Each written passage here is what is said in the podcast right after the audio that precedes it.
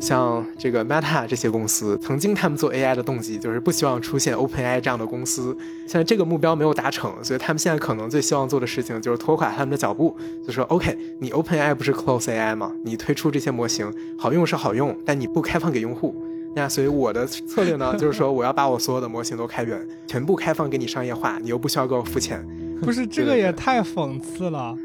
就是 OpenAI 变成了 Closed AI，然后 OpenAI 本来就是想要对抗的这些公司变成了 OpenAI。模型并不一定是越大越好，因为太大的模型就是你用起来的话比较贵嘛。所以网上也经常有谣传说，其实我们现在用到的这个 GPT 四，它已经不是一开始推出的那个 GPT 四了。他们可能为了降低自己的成本，他们用了一个叫做知识蒸馏的一个技术。比如说，他们一开始训练了一个两百 B 的这么一个模型，然后他们后来其实是把两百 B 的这么一个模型通过蒸馏的方式，然后给学到了一个比如说十 B 的这么一个小模型里面去。我觉得又回到了伊利亚团队的超级对齐。他们其实有一步骤，就是他们要专门训练一个会违反规则，然后这个就是处处跟人类对着干的这种模型。然后他们目的就是通过训练出来这样的一个模型，然后可以更好的来帮助他们的这个 AI 去做一些自动的校定和纠错。然后当然了，就是说你也可以完全把这个模型拿出去做一些坏事。所以我觉得也可以理解为什么他们这个内部的斗争非常的多。这个好有意思。每期对谈一个陌生行业，我是天宇，我是天宇，欢迎收听天宇兔 FM。这是一档为了开拓眼界、走出自己的局限而设立的播客，通过与人的对谈来试图与未知的领域和知识产生互动。不知道你有没有注意到，ChatGPT 的发布才刚刚过去一年，在过去的一年里，人类似乎以自己从未想过的速度，迅速地迈入了 AI 的时代。琳琅满目的 AI 工具也已经融入了很多人的工作流，而 AI 的发展似乎丝毫没有放慢脚步的意思。好像每过几天就会推出一个惊人的进展，这一方面令我们为之震撼，又难以回避的让人有一种失控感。AI 的这种狂暴的发展会走向哪里，又会带来哪些问题？本期节目，我们再次邀请到了我们的好朋友 AI 科学家林之秋，和他一起聊聊 AI 井喷的一年后，他眼中人工智能的当下和未来。你好，我叫林之秋，我现在是卡耐基梅隆大学的四年级博士。主要研究方向是视觉语言模型。林之秋十七岁就考入了康奈尔大学，开启了他的开挂之路。他仅用两年时间就修完了计算机和数学双专业，并从大二开始为康奈尔科技学院编写硕士生的预修课程，给博士生的试卷打分。二零二零年，还是本科生的知秋就获得了 CVPR 最佳论文的提名。他是当时唯一还在本科阶段的获提名者，这也成了当时学术圈的一个现象级的新闻。三年后的今天，他的博士之路已经接近尾声。今年，他也在 Meta 实习，训练自己的模型，积累了科研和商业化应用双方面的经验。那在本期内容里，我们从传说中的 OpenAI 宫斗背后的超强人工智能 Q Star 与前 OpenAI 首席科学家伊利亚用来控制 AI 风险的项目超级对齐聊起，聊到了 OpenAI 似乎在不知不觉中正在成为恶龙，而 Meta 却意外的在成为屠龙的勇者。AI 为什么发展的如此迅速？未来又将走向何方？AI 将如何影响人类的自由意志？林之秋自己如何使用 AI 工具，以及未来 AI 对我们普通人可能的影响等等话题，那就请你扶稳坐好，来和我们一起加入这场有一点令人汗毛竖立的对话吧。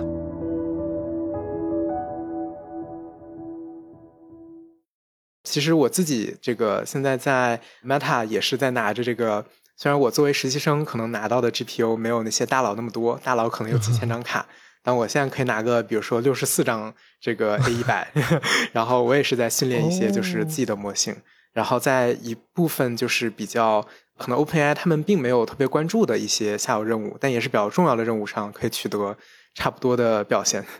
我觉得就是你刚才提到的，就是这个现在大公司里边，大家去不同职级或者说不同的这个阶段，然后你有多大权利，其实单位量级是卡。对对对，我觉得这个本身很有意思，就是就是说我现在 我现在做到哪一步了，我有多大权利？我能指挥一个师啊？对，就是我在公司里的权利转化成了我能指挥多少张卡，这个确实还挺有意思的。呃，我们进一个这个 吃流量的话题吧，非常精彩的闲聊。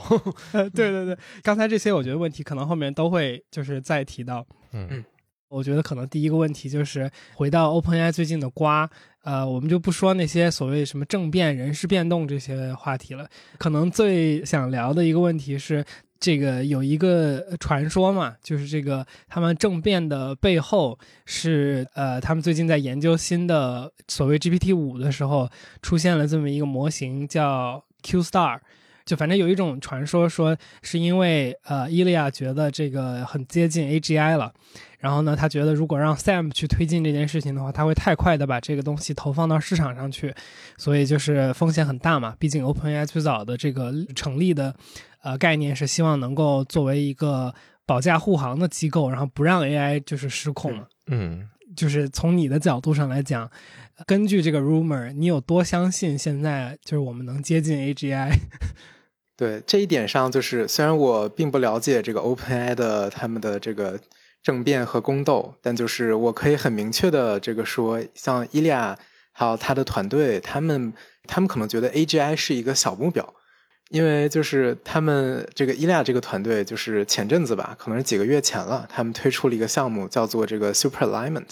然后超级对齐。然后简单来说呢，就是说他们觉得他们现有的模型，甚至可能都不是在说这个 Q Star 啊 GPT 五，他们可能甚至是觉得现在的这个 GPT 四或者四点五已经具备了这个可能超越平均人的这个水平。然后，所以他们推出这个项目的用意就是说，当你这个 AI 模型已经比正常的人要聪明的时候，你该怎么让它去听我们的话？所以说，他们这个项目本身其实就是，他们是希望我们人类可以有些方式来训练出来一个这个 AI 学者，就是一个 AI 的 researcher。然后这个 AI 学者呢，他可以去用他的一些方式来去指引下一代的模型该去怎么发展。嗯。然后，其实话说回来，他们这个 Super Alignment 就是在做两个事情。第一个事情呢，就是说你怎么让一个 AI 自动的来去给 AI 纠错，就是一个自动的纠错。然后还有一点就是说，纠完错之后，你怎么让这个 AI 来自己提升你这个 AI 的这些做的不够好的地方？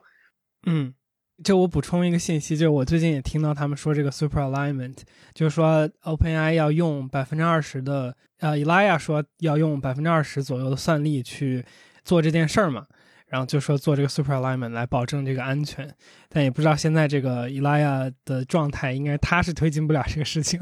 呃，所以就是不知道后面会怎么样。这个等会儿我先说一句，我们一会儿得回来，我就我想要一个明确的，你觉得我们离 AGI 有多远的答案？嗯，哦，我我自己个人觉得，就是这个 AGI 其实 G P T Four Vision 在很多的领域上已经实现了。我觉得，尤其是这个在学术界的人，然后或者曾经是接受过这种高等教育的人，会发现，就是曾经我们大学学的那些知识，甚至很多我们工作中要用到的东西，G P T Four 它都已经会了。所以说，这个像我平时可能很多时候代码我并不会自己来写，然后论文可能我也不会自己来写，我可能就只是做最后一个画龙点睛的一个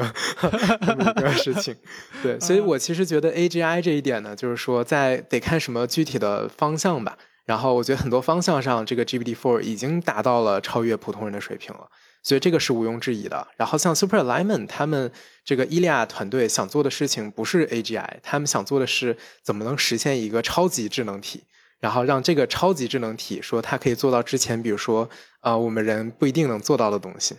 嗯，对，就是我觉得那总结下来就是说，其实 AGI 它是个定义问题呗。就是说，我们怎么去说到哪一个步骤了？它现在是 AGI。我觉得这个这个 make sense 啊，就是说这个确实就有很多时候，我也觉得，如果你说真正的知识能力和这个对于一些问题的处理能力，GPT 四已经明显远超过我了。但是我觉得大家所想象的那种 AGI 肯定是一个就是那种全知全能型的，不会就是出现一些很蠢的错误的。但我觉得就是呃，我们先不在这儿纠结，就我想把刚才我想说的一个角度说了，就是这关于这个超级对齐这个事情。就是我记得我在大学的时候就听过一个逻辑推演，就是说人很难去让 AI 有一个好的结局的原因是，如果你让 AI 去实现一个目标，我们就说你怎么去定义这个目标，这件事情本身是极度复杂的。就比如说，如果 Elia 他们要去做这个 Super Alignment，我不知道他们的切入点是什么，但是我们假设，比如说。我现在有一个综合的目标，最简单的就是说，AI 不要影响人类生存。或者说 AI 不要这个威胁人类生存，我们说的更极端一点，那就我们说一个架空的想象，就是 AI 接受到这个消息或者说接受到这个目标之后，它会怎么去处理这件事情？嗯，那如果你作为一个 AI，我不去影响人类的这个生存，那它的给人类提供的服务算不算一种影响人类的生存呢？因为比如说，如果 AI 提供了足够强大的解决问题的能力，那是不是可以让一些所谓的不法分子获得就是超越他们原来能够犯罪的能力？或者说，如果你要给 AI 一个目标是说要保护人类，我们这么说吧，AI 要保护人类。那它很有可能得出的一些类型的结论是，比如说，如果我要保护人类，我发现人类每过一段时间就要发生一次战争，对吧？那我怎么保护人类呢？我是不是就不应该让人类具有很多自由意志的能力？就是我不应该让人拥有武器，我不应该让人拥有这些那些。那他可能就把人人类圈养起来，那这个也是一个不行的东西。那可能人类就没有办法发展了。但总之就是你很难说给 AI 一个目标，然后让它去执行出一个。好的结果，因为我们人类现在想要的这些东西，就是什么自由，我们想让这个社会自然的发展，但是你很难用一个单一目标去规则这个发展的路径，因为它本来这个发展就是一个很随机的事情。那如果你去做一个 super alignment，就是你如何去。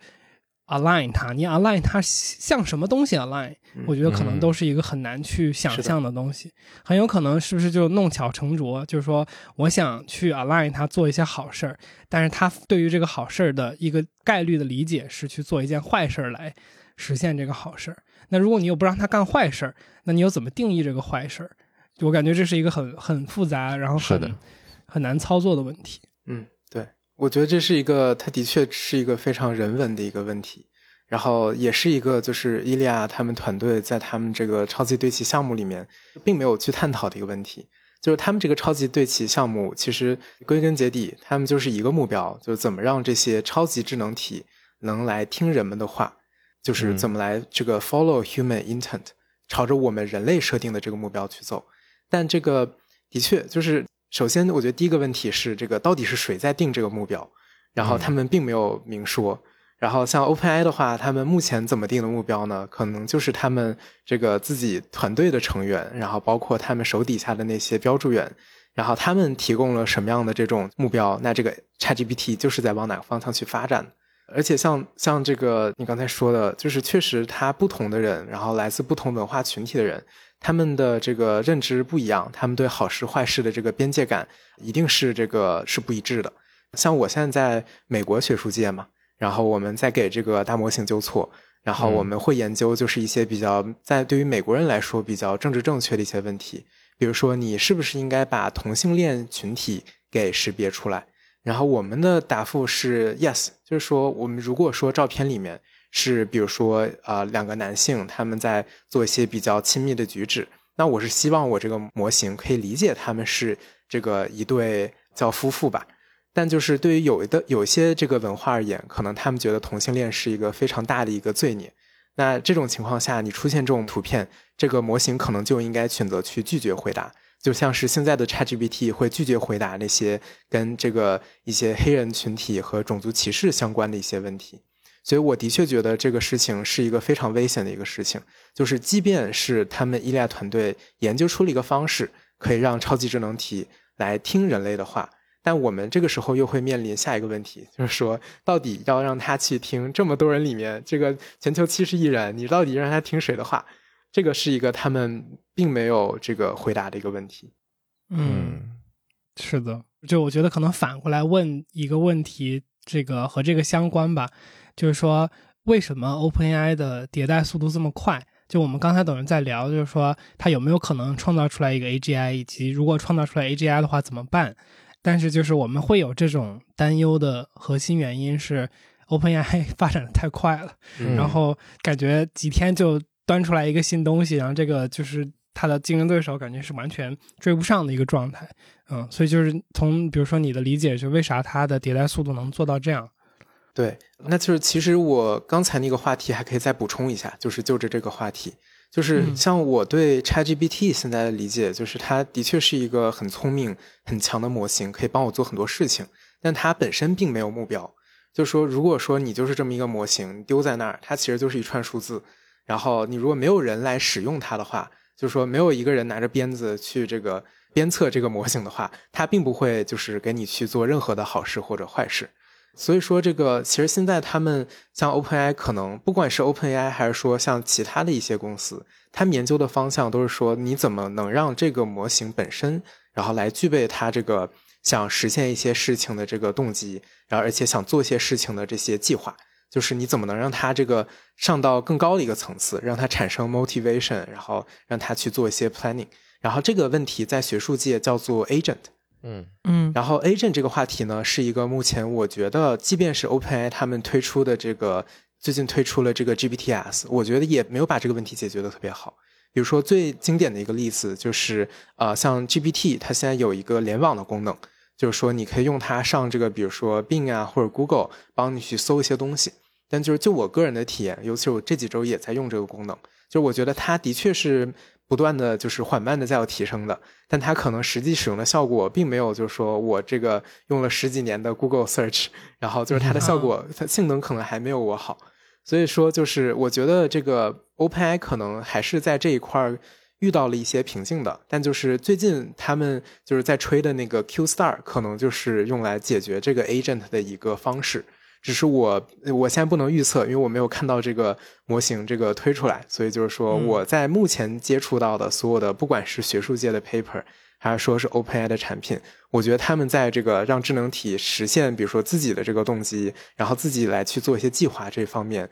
做的还是稍微要差一些的，所以说我对这块 不是那么的这个担心。然后，但话说回来，就是我觉得 OpenAI 他们这个迭代速度强，其实是当然一方面，他们的确在不断的推出新东西。但我觉得他们核心的优势还是在于他们这个基础模型的能力，尤其是这个 GPT Four，。反正至少这个从去年推出到现在这么一年来，我还没有看到就是说其他的公司能推出一个就是和他们这个类似的这么一个模型。然后可能说，比如说现在市面上最强的开源语言模型是这个 Meta。的 Llama 2，然后但即便是 Meta Llama 2，我个人觉得在能力上可能也是要比 GPT 这个甚至三点五要差个这个半年一年的，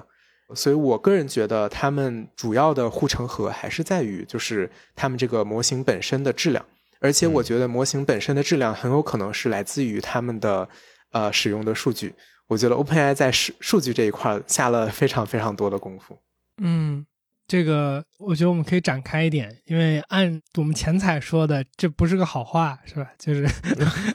或者说，就是我记得我们之前聊这个话题的时候，你说，就是 Facebook 它反而是更在意了一些数据隐私的问题，比起可能 OpenAI 去做这件事情，因为 Facebook 多年以来可能它被诟病这些数据泄露啊什么的，就是问题其实已经很多次了嘛。对，所以就是，也就是说。可能一个模型能够发展的这么好，其实是很大程度上依赖于数据。但是可能 OpenAI 它能够发展的这么快，一定程度上未必是个好事儿，因为就是说，可能这个就一定程度上意味着它对于数据的使用和处理更加的狂野一点，是不是？嗯嗯，是的，就是在这一点的话，其实我的暴论可能就是，其实现在这年头训练这个 AI 模型，尤其是像这种纯语言的模型，嗯，其实已经没有什么难度了。因为市面上其实有非常多的就是这种训练框架，然后只需要你把数据提供到位。数据的话，可能就是很多的这个文件，你就把文件输进去，然后它可以自动的帮你训练出来一个模型。所以其实说实话，我觉得在工程上面训练大模型上已经没有什么太多的难度了。但其实最大的难度就是在于你的这个数据本身的这个数量加上质量。然后在这一块的话，我相信 OpenAI 是走在所有公司前面的。首先第一点。他们这个 OpenAI 这个公司尽管叫 OpenAI，但就是其实业界一直在诟病，他们其实是 Close AI 嘛。他们其实并没有，就是他们不光是没有告诉你他们模型本身架构是什么，但其实架构我我觉得不是最重要的点。他们最重要的是从来不会告诉你他们用了什么样的数据。然后，但这个我自己在使用这个，不管是 ChatGPT，然后也包括比如说我最近用 GPT for Vision 的时候，我个人给我的感觉就是。其实回到我们去年说的，就是我觉得这些大模型，OpenAI 大模型，它可能本质上还是一个复读机，它其实就是把互联网上所有的那些上它所有见过的东西都给背下来了。就为什么我会有这种感觉呢？就是因为我最近在做一个学术项目呀，这个我感觉在这里说应该不怕被 学术界的 scoop，他们应该不会来听播客。就是我最近发现呢，就是 GPT for Vision 在很多的图像理解上做的非常非常的好。就是比如说很复杂的图像，然后里面出现比如说很多的文字，然后比如说有很多的物体，然后它都可以给你讲得清清楚楚的，然后它理解能力很强。但一旦说我在这个图片上面做了一下 Photoshop，就是我去 PS 一下啊，比如最简单的例一个例子，就是我给他发一个美国国旗，美国国旗就是大家都知道它上面有五十个星星嘛。然后我的女朋友是一个设计师，然后我就让她帮我把五十个星星改成了四十五个星星。然后我去问 GPT for Vision 说：“哎，你看这个图片里面，你数有几个星星？”它还是会说：“哎，有五十个。”它数不出来有四十五个。然后像这样的例子还有很多很多，所以就是给我一个感觉，它有可能真的只是把就是网上的所有的这个图像都给记到了自己的这个模型里面。但如果说你给它一个之前没有记过的东西，它可能表现就不一定像你预想的那么好。嗯。有意思，我们刚才在就是前面聊的那一段里边，我就想到了，就是你你不是提到一个点说，就是用生成型的模型去解决一些理解问题，然后我当时就在想说，这个好用的原因是不是其实我们怎么判断一个东西它理解了还是没理解，是不是就是通过要看生成，没错，对，就是它要生成一点什么来告诉你，来证明自己理解了嘛？那是的，其实这个生成模型，它一定程度上是不是包含了就是问答的这一部分？就是说，是的，你问一个问题，它其实是等于它不只是给你吐了一个答案，而是说它是吐了一个问答，就是说它先看到那个问题，然后问题是它的那个一部分嘛，然后等于是它它模仿的是一个人类的问答，或者说之前存在过的一个问答。所以呢，就刚才这个结果就是说，哦，他看到一个国旗，说，哦，我看到过一百万个问答，是美国国旗上有多少个星星，然后，然后我说五十个，对吧？就可能是这么一个逻辑，就是他没有真的去读那个图，而是他去模仿了一个之前有过类似的问答。嗯，没错，没错，是的。然后我刚才就是笑的原因，是因为我觉得你可以来替我读这个 PhD 了，我又可以去读 PhD 了。你说对，就是现在这些模型，它的就是问答模型，它其实本质上就是一个生成模型嘛。然后，但这个生成模型，你给它的输入其实就是这个，比如说对于这种视觉语言模型，像 GPT for Vision，它的输入就是一个图像加上一个问题，然后它的输出呢，就是你让它生成的部分就是它的这个回答。OpenAI 他们一定是花了非常大的功夫，然后收集了一个非常广大的一个数据集，然后加上花了非常多的人工。然后来去做清洗，我觉得才能得到一个这么强的一个模型，啊，然后像这个为什么生成模型它可能比理解模型要更强，就是我觉得也挺 make sense 的。比如说，就是我自己在学习的过程中，我会觉得，哎，如果说我光是读一遍课本，我不一定把这个东西理解了，就是说我可能大概懂这什么意思，但一旦说哪天我可以把这个概念，比如说给我的同学们讲清楚了，给我的学生们讲清楚了，哦，那这个时候我是真的把它给学会了。然后，所以我觉得这个其实就是一个非常容易解释为什么生成式模型会比这个理解性模型更强的一个原因。嗯，然后，但其实就是我感觉稍微有点跑题啊，就是回到这个 OpenAI 他们模型的这个强大的这个地方。其实我自己个人还有一个很小的一个猜想，然后但我觉得一定是一定是 OpenAI 在做的事情，就是他们现在在训练的模型一定不光是靠大数据加上人工标注，他们一定有很多的部分是通过 AI。来帮助人工进行标注，甚至我觉得可能他们数据清洗的这一块儿，就是你怎么把那些低质量的，或者说那个涉及到隐私的，或者说这个不符合人类偏好的这些数据给筛出去。我觉得在这一块儿，他们可能是已经用到了自己之前训练好的这些模型来去做。然后我是觉得这一个就是数据的，也不能叫数据吧，就是叫这么一个训练的一个闭环，就是说你先训练出来一个模型。然后通过它去提升你的这个数据，然后用提升的数据再去训练一个新的模型。我觉得他们一定是通过不断的这样循环，然后来实现了这么强的一个性能的。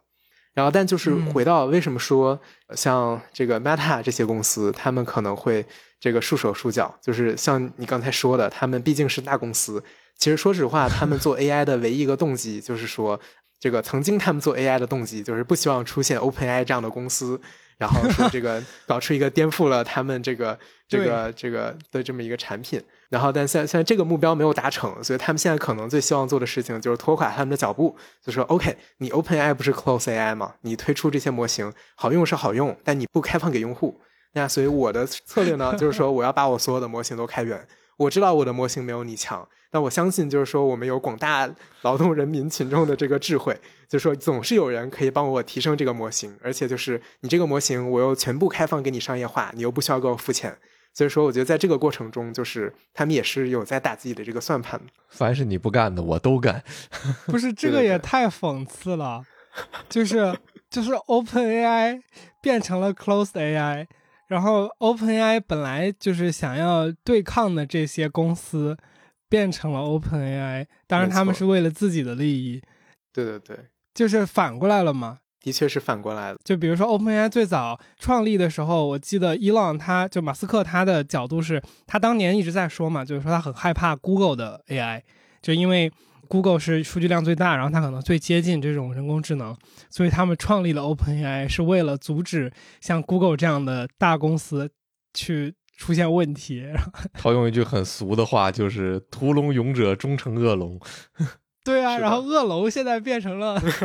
帮我们屠龙的勇者啊！没错没错，当然就是我觉得这个可能说着稍微有一点点政治不正确嘛。就是如果你是去问，比如说 Meta 的那些高层，那肯定肯定会有人，他们的确就是理想主义，他们就觉得我们开源并不是为了击垮竞争对手，而是就是我们相信 AI 这个东西，你就应该开源，你只有开源了，就是把它透明化了，然后你让所有人都去用，我们才知道说怎么去提升它。然后，但我这个刚才我想起来，我我我老是跑题，就是回到为什么说 Meta 它没有像 OpenAI 这么强的模型，其实就是因为这个数据这一块儿，因为他们受到种种的限制嘛，就是说一旦你用了一些不对的数据。然后或者说你不公开说你用了什么样的数据去做训练，那其实其他的公司不一定是 OpenAI，比如说 Google 就可以去起诉他们，说哎你这个模型，我说我不知道你用了什么样的数据去训练，你可能用了比如说你 Facebook 上这个几亿个用户他们自己的这个语料库，那这个时候他们可能比起开发这个模型的钱，我觉得他们可能更不愿意去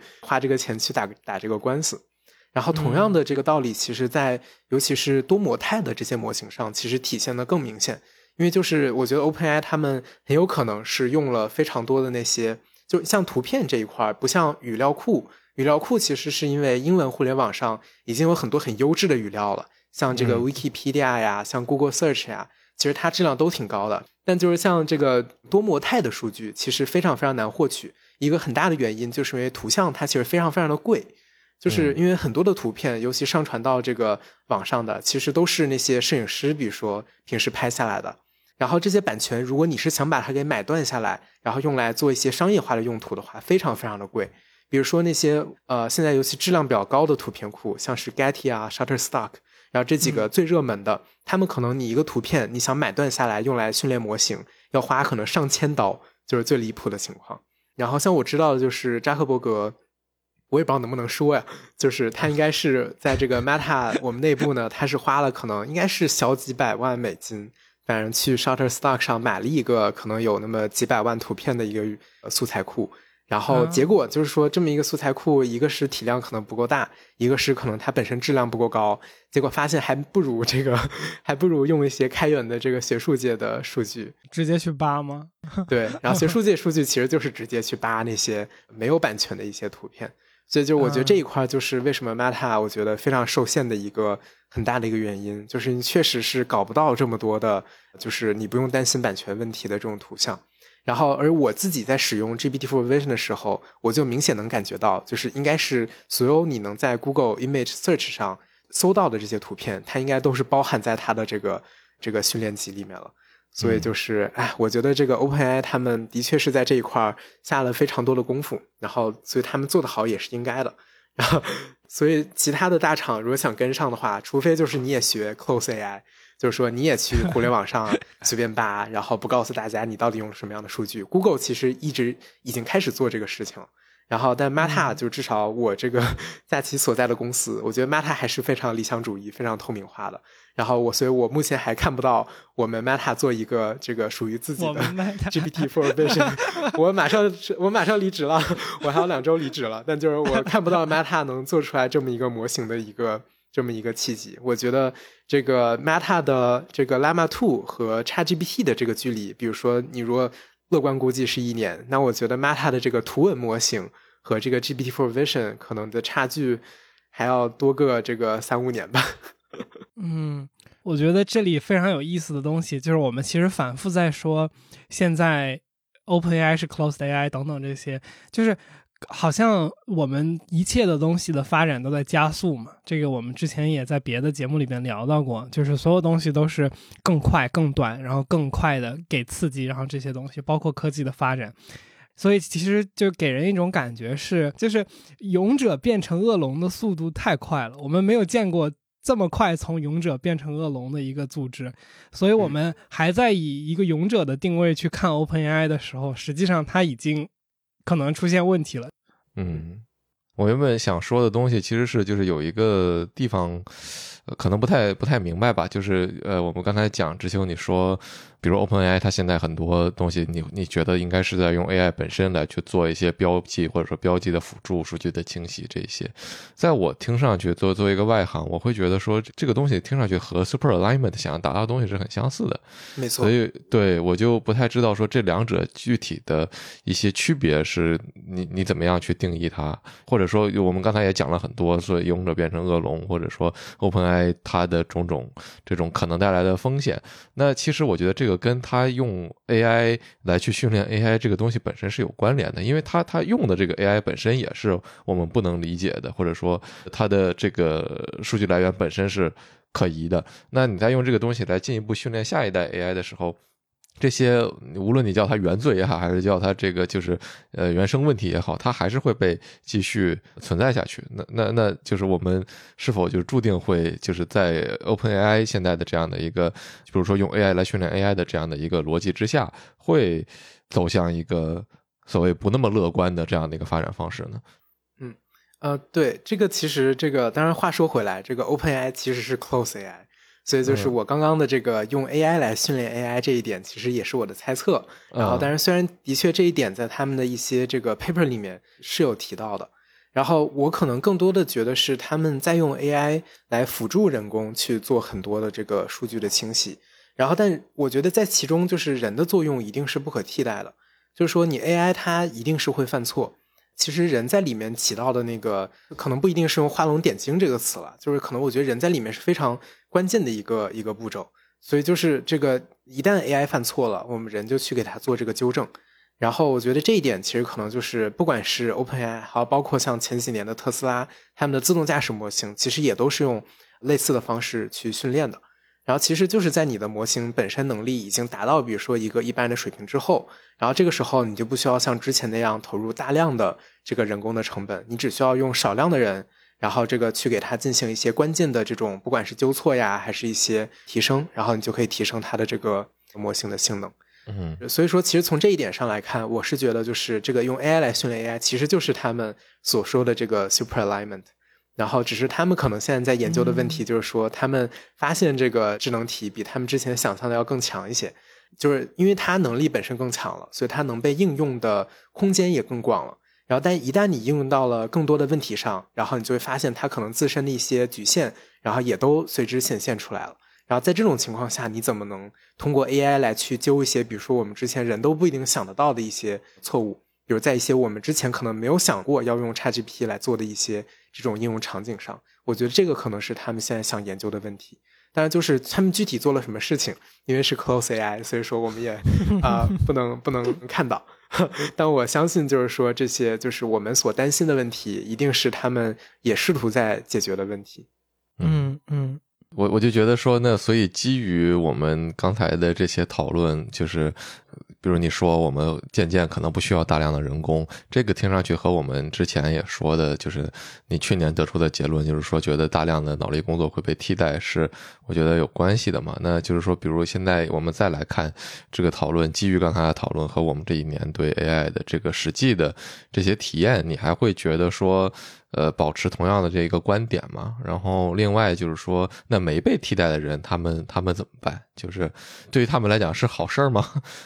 对，关于这个 ChatGPT，它会不会替代脑力劳动？就是这一点上，我相信一定的。像我去年做的事情和我今年做的事情就很不一样嗯，然后，但我觉得就是，我觉得这里面可能更多的还是一个社会学的问题，就是说你这个到底我们人这个活在这个世上，然后你应该去做什么样的事情？它也可能是一个经济学的问题，比如说你这个你需要有人来去赚到钱，你才可以去做消费，你这个社会才可以有一些循环。我觉得这个至少就是我个人平时的体验，就是确实它可以帮我做很多很多的事情。但就是即便如此，就是我还可以做一些，比如说他做不到的事情。比如说他现在毕竟还不是一个有自己的目标，然后可以自己去制定计划的一个智能体。所以说他还不能替代我们这些就是在学术界呃做 research 的人。他只是说能相当于帮我们打下手，比如说帮我们写代码，帮我们写 paper，然后甚至未来可以帮我们去画图。然后，比如说，也可以帮我们去做一些，比如说叫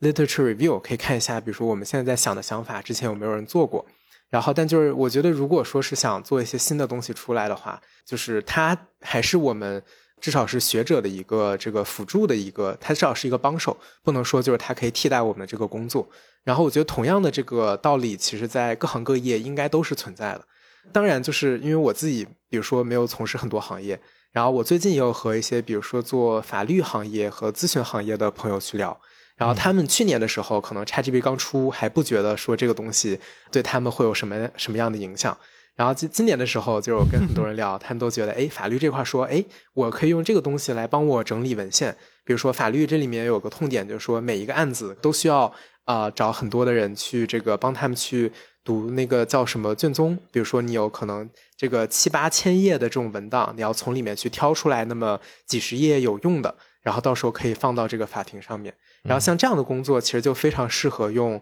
这个大语言模型，像 ChatGPT 这样的模型来去做。然后像咨询行业，他们也有同样的问题，就是说也有大量的文档需要去整理。然后在这一块的话，就是语言模型一定是他们最好的一个一个辅助的一个工具。而且就是他们目前的可能这一部分工作不一定是行业里面最顶尖的，比如说像法律这里面，可能他们会把那些读卷宗的工作交给一些外包的公司去做。然后像咨询这边的话，可能确实就是因为咨询人也没有很多，所以他们自己自己来去做这个事情。然后我觉得这一块就是说，只要一旦哪天有人把这个模型或者说把这一套工具流给做出来了，它的确是可以替代大部分的这些环节的人工的。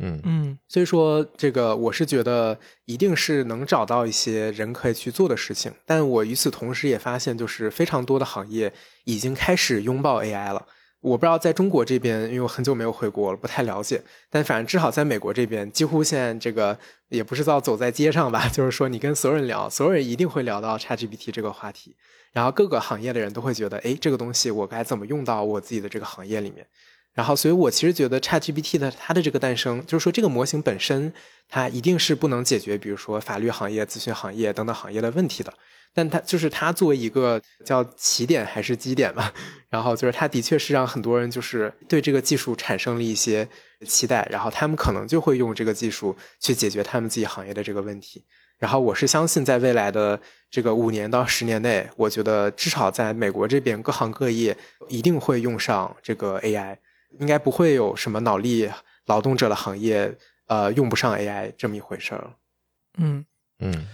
我突然想到一个很基本的问题，就是从你的角度上来说，过去一年，就从我们上次聊天到现在，就是我们说的这种大模型式的 AI，它最大的进展是什么呢？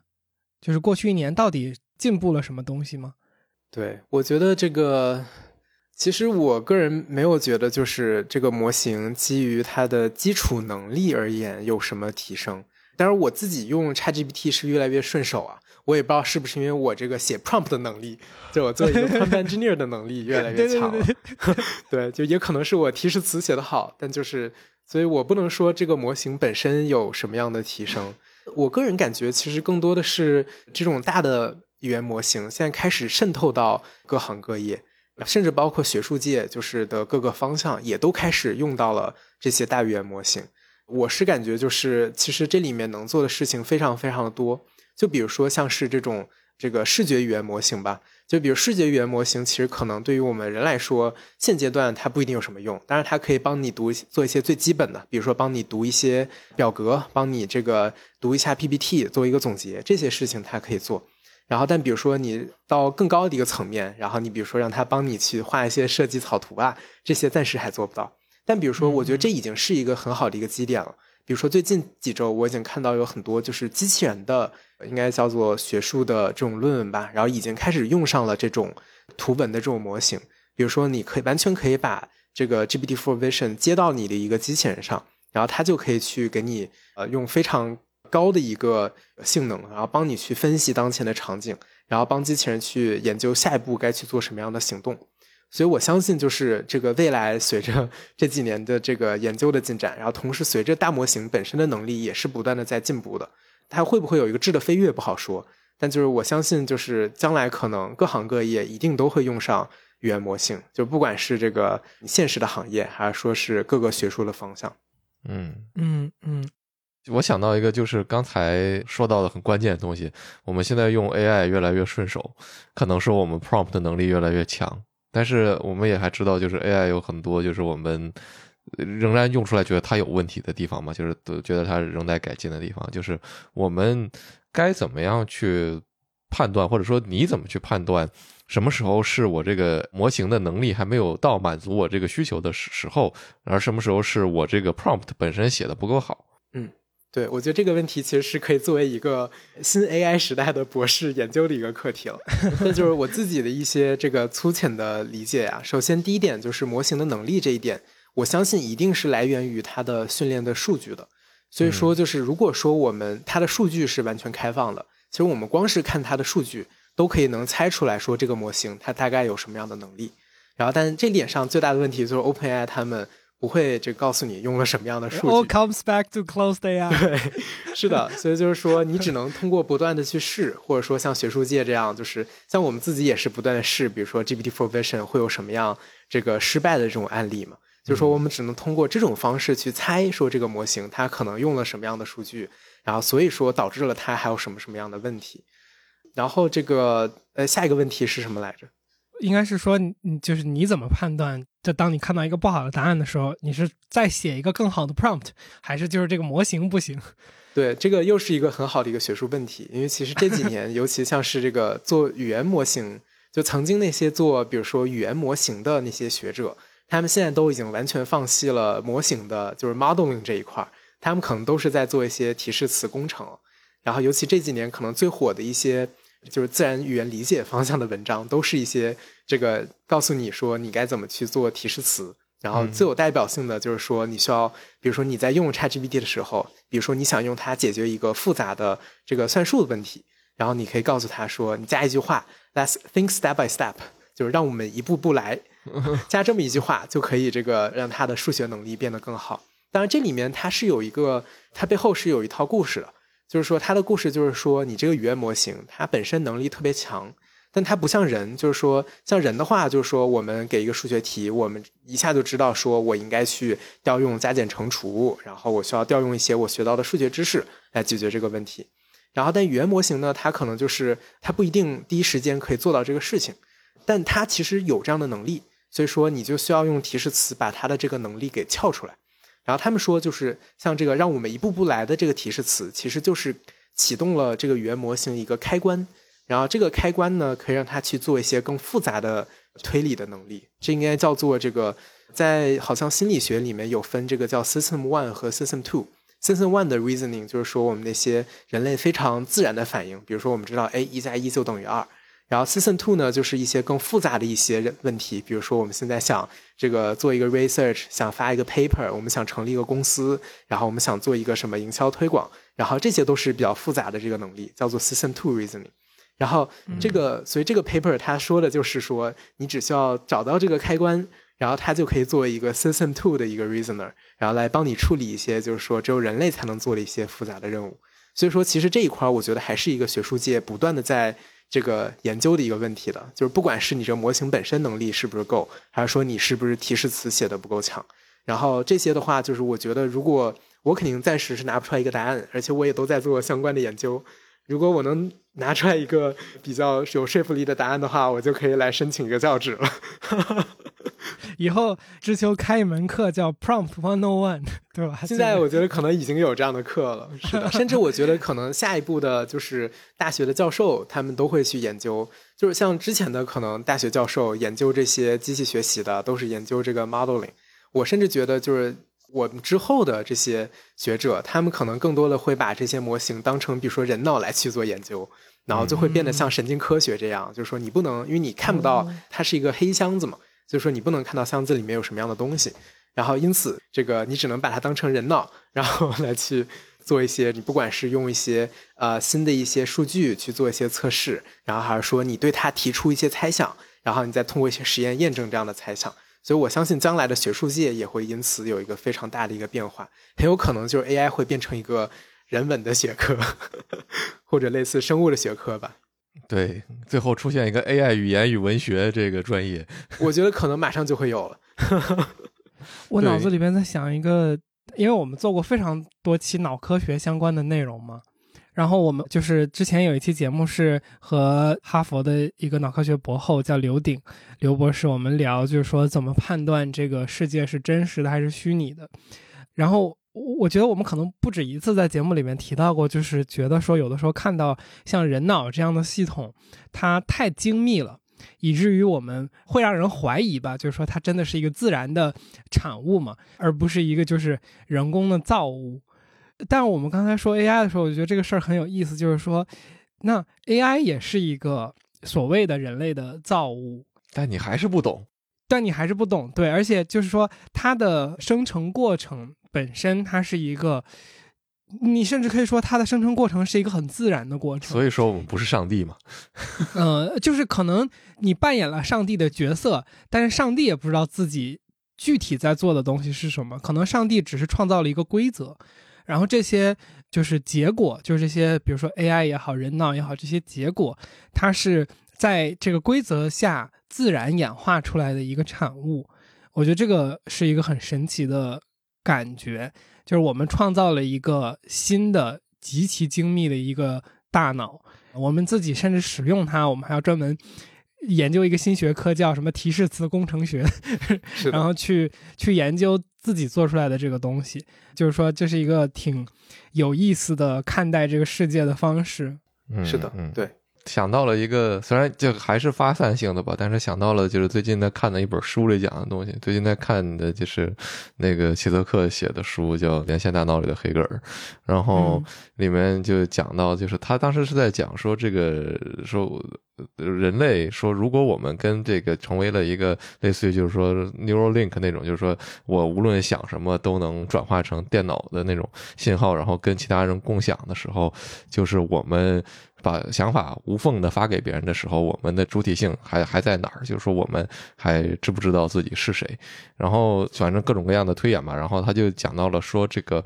从圣经的那个创世纪里面，里面就是说，上帝造了亚当和夏娃，然后他设立了一个规则，这个规则就是你不能吃那个果子。但是这个东西对人来讲未必是很公平的，因为这个当你没有吃这个果子的时候，你不知道触犯规则究竟意味着什么。所以，就是当有人说你不应该这样做，这样做是邪恶的时候，但是对于亚当和夏娃来讲，他们并不知道邪恶是什么。所以，齐德克当时在那个这段引用里面得出的一个就是小的结论，就是说，呃，是不是一定程度上说设立这个规则，其实是一种就是对于人类自由意志的体现。就是说，你尽管不知道这个东西是什么，他他给了你一个说选择。你的行为，尽管你不知道它的代价是什么的这样的一个机会，然后我就觉得说，我们对 AI 的这个应用，一定程度上跟这个东西其实是有一些相似之处的。我们不知道自己在选择什么，但是我们还是在选择。是的，我觉得这个点特别好。然后我就又回到了伊利亚团队的超级对齐。其实它里面还有一个我没有提的，他们其实有一步骤，就是说希望训练出来一个，就是这种已经偷吃了禁果的这种亚当夏娃。就是他们要专门训练一个会违反规则，然后这个就是处处跟人类对着干的这种模型。然后他们目的就是通过训练出来这样的一个模型，然后可以更好的来帮助他们的这个 AI 去做一些自动的校定和纠错。然后当然了，就是说你也可以完全把这个模型拿出去做一些坏事，这个就是看使用它的人是怎么去用的了。所以。我觉得也可以理解为什么他们这个内部的斗争非常的多。这个好有意思，这个好有意思，就是你在概念上想创造一个所有的邪恶基于一体。没错，没错，他们名词上就叫管这个东西叫做一个这个 adversarial，他们就是专门要搞出这么一个敌对性很强的这种一个模型。然后他们当然就是有的人可能拿了这么一个模型可以去做好事，但就是如果这个模型用到了就是一些坏人的手里。然后你也可以拿它去做一些坏事，所以确实这个东西，这个我我我我甚至在想，就是说最后的结局 会不会是，就是这个纯纯是瞎想啊，就是最后的结局就像 Closed AI 和 Meta 还有 Google 他们一样，就结果最后是这个坏模型真的承担了帮我们人类的结果，因为那个所谓的坏人实际上是能够帮助人类发展的，因为他是真正的人性，对。就我刚才想说的，这里边我带着一个问题把这个事儿说出来吧。就刚才我们说到 Neuralink 嘛，然后我们说到 Neuralink 出现之后，就是有点类似于说人怎么定义自己，然后就是说可能思想和这个我思故我在的边界跑到哪里去了。但我在这个点上面突然提 Neuralink 的话，我就突然就是想到说，就是我们刚才说这些大语言模型 LLM 它的发展是基于数据嘛？然后我们现在的这个问题其实是谁做的好？呃，是由于谁的数据更多，谁的数据更怎么怎么样，更狂野的去使用，然后没有限制的使用，能够造出更好的 AI。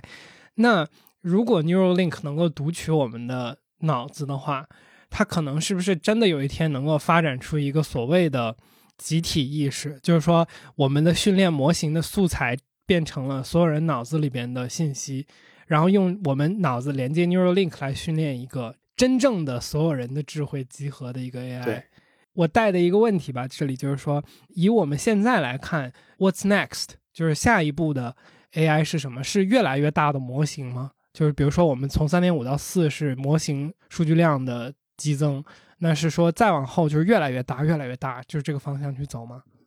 对，这个我这个问题也可以回答，但就是我刚才。也就是想就着你的这个，比如说能不能把人的这个意识输入到语言模型里去学习，我也想发表一些观点吧。我不知道可能有点学术吧，就是说其实这个我觉得语言模型它成功的一个非常大的一个原因，就是因为它用的这个信息的载体是这个文本，而文本其实是我怎么说呢？我觉得是人类智慧的可能是结晶吧。比如说你随便的一个非常短的一个单词，它里面的信息量是非常非常多的。而且你比如说把几个单词拼到一块儿之后呢，然后它所暗含的这个意思可能是有千千万万条了。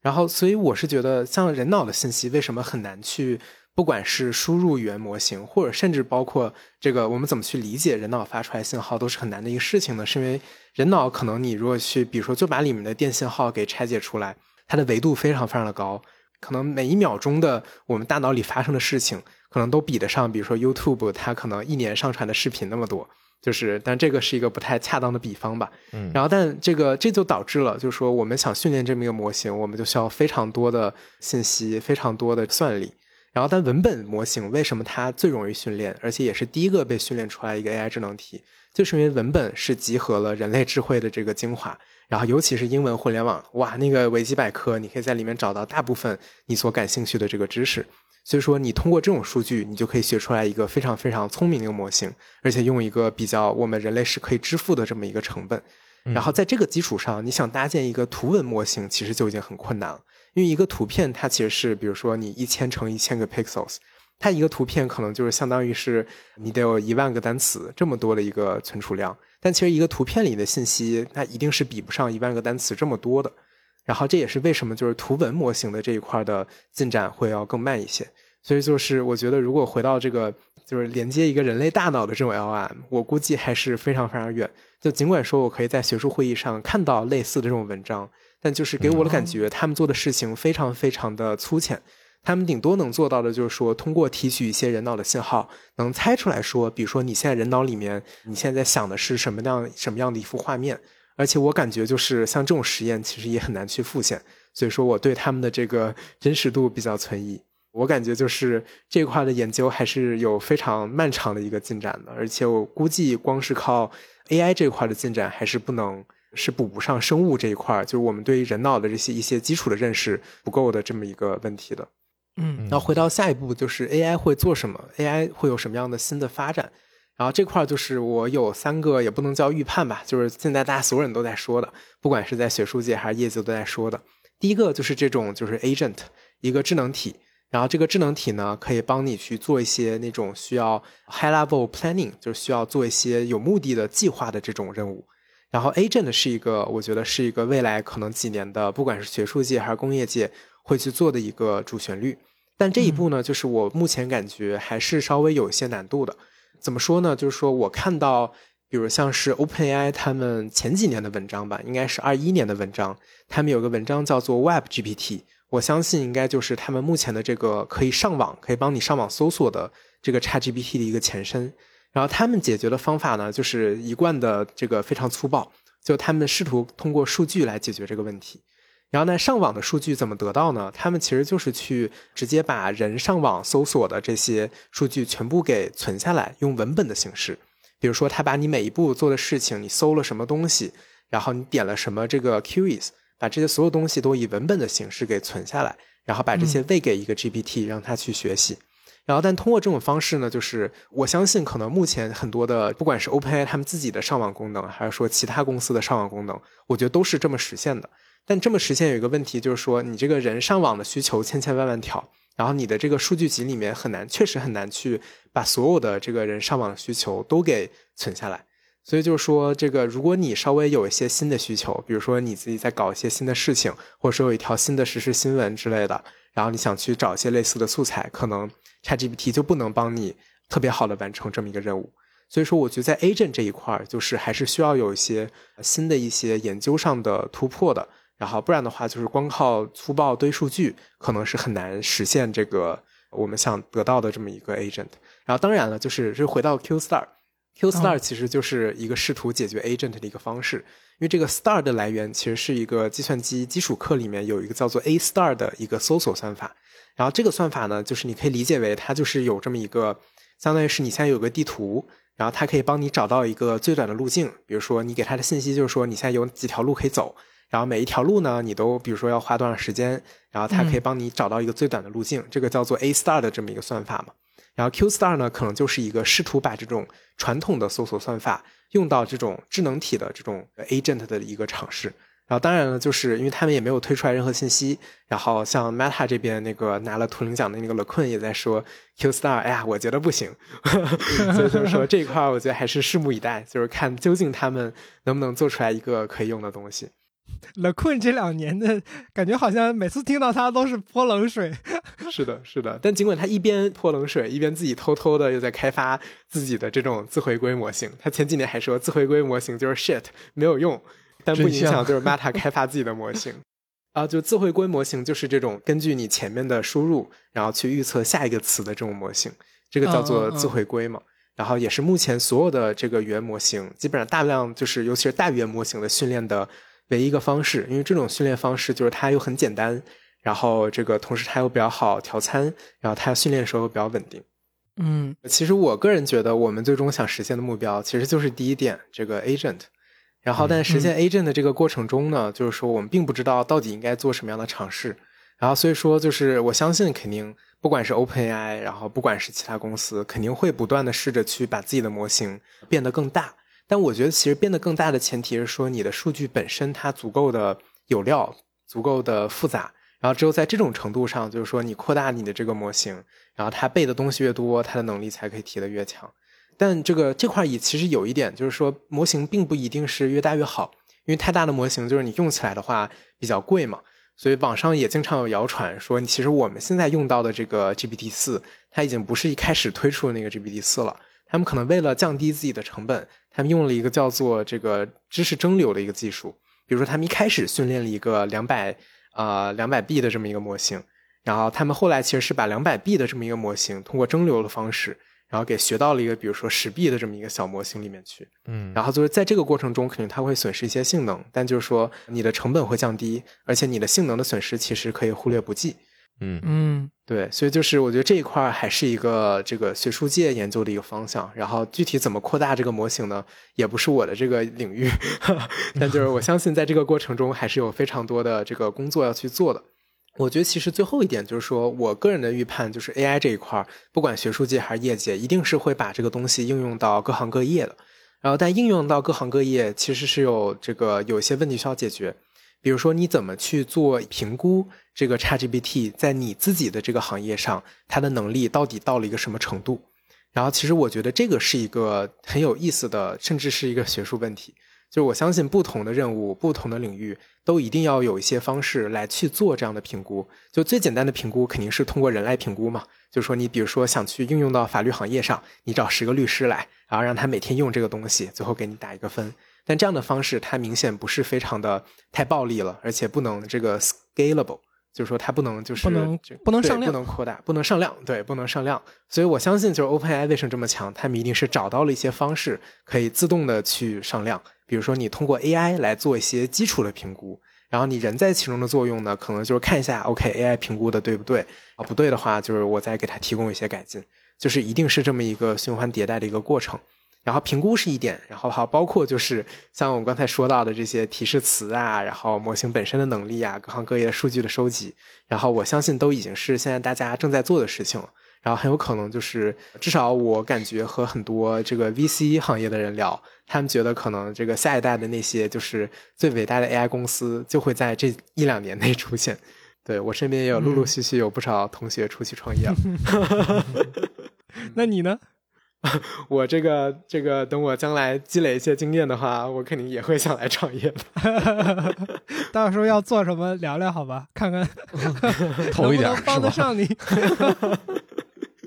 我现在就等好吧，我们这些嘉宾研究的东西，什么时候这个有有一个能应用了，我就做他们背后的商人。是的，可以。